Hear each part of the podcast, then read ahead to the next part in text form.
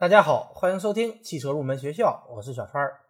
上一期节目给大家介绍了汽车空调制冷系统的主要部件以及功用，并且给大家介绍了汽车空调制冷的循环过程。今天我们继续来聊汽车空调的专题，详细展开来给大家介绍一下空调制冷系统的各个部件。本期节目我们先来讲一讲压缩机。压缩机是汽车空调制冷系统的心脏。上一期节目我们讲过，压缩机的功能就是将低温低压的制冷剂蒸汽压缩成高温高压的蒸汽，将低温热源通过压缩机做功变成高温的热源，向外界传递热量。同时，它还为制冷剂在系统内循环提供动力。压缩机是制冷系统中低压和高压、低温和高温的转换装置。压缩机的正常工作是实现热交换的必要条件。空调压缩机有定排量压缩机和变排量的压缩机。稍后我们会给大家介绍这两种压缩机中的几个典型的代表它的构造和原理。首先，我们来说一下定排量和变排量的区别。之前我们讲过，大多数的空调压缩机是由汽车发动机带动的。因此，这种形式的空调制冷工况会受到汽车行驶速度的影响。发动机转速越高，压缩机转速越高，消耗功率越大。而当低速或者怠速运行时，压缩机转速也低。在这两种情况下，汽车空调的制冷量是不一样的。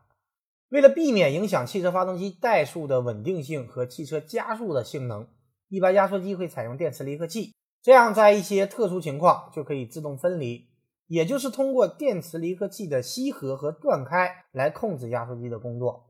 定排量压缩机为了防止蒸发器内温度过低，它会根据制冷负荷变化不断的吸合或者断开电磁离合器，但是这会造成一些不良的影响，比方说造成发动机运行不稳、进出口温度变化大、压缩机进气和排气压力波动大等等。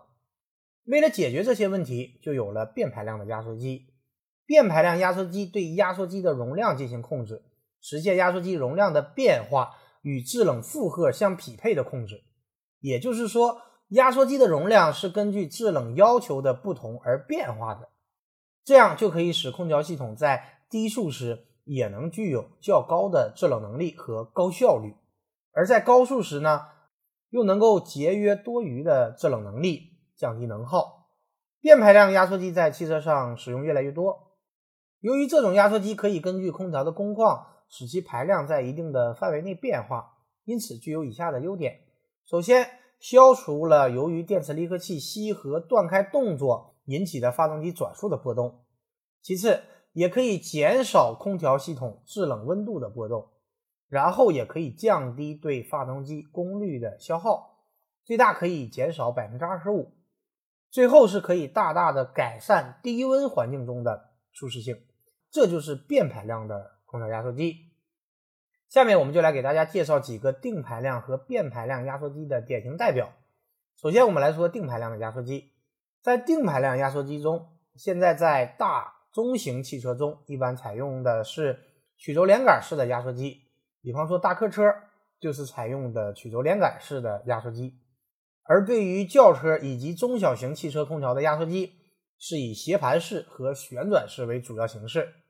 我们先来说曲轴连杆式的压缩机，这种压缩机的结构和发动机有一些类似，一般采用双缸结构，曲轴回转带动连杆，使活塞进行往复运动，吸入和压缩气体。下面我们就详细来说一下它的工作过程。压缩机的活塞在曲轴的带动下，在气缸内运动。当活塞运动到缸内最低点时，气缸内充满了由蒸发器吸入的制冷剂气体；而当活塞在上行时，进气阀被关闭，而排气阀由于缸内压力较低，所以不能够被顶开，因此活塞上行，缸内容积减小，所以密闭在缸内的制冷剂气体的压力和温度不断的升高。而当活塞上移到一定的位置时，缸内气体的压力。会略高于排气阀上方的压力，这时排气阀便被打开，开始排气。那么制冷剂在气缸内从进气时的低压升高到排气压力的过程，我们称之为压缩过程。而当活塞继续上行，气缸内的制冷剂气体压力不再升高，而是不断的经过排气阀进行输出，直到活塞运动到最高位置时排气结束。这个过程我们称之为排气过程。而当活塞运行到最高点时，活塞再次下行，排气阀关闭，这时进气阀并不能够马上打开，进气管的气体不能很快进入气缸。这是因为残留的高压气体还需要在气缸容积增大后膨胀。当压力降低到气缸内的压力稍低于进气道的压力时，进气阀就会打开。那么，这个活塞从上向下移动到进气阀打开的过程，我们称之为膨胀过程。当活塞继续下行，进气阀打开，低压制冷剂便不断的由蒸发器经过进气阀进入到气缸，直到活塞下行到最低点。这个过程我们称之为进气过程。完成进气过程，活塞又上行，重新开始了压缩过程。压缩机经过压缩、排气、膨胀和进气四个过程，将蒸发器内的低压制冷剂气体吸入，使其压力升高后排入冷凝器，继而达到压缩机的功能和作用。好的，以上就是本期节目的全部内容。下一期节目，我们继续来给大家介绍汽车的空调压缩机。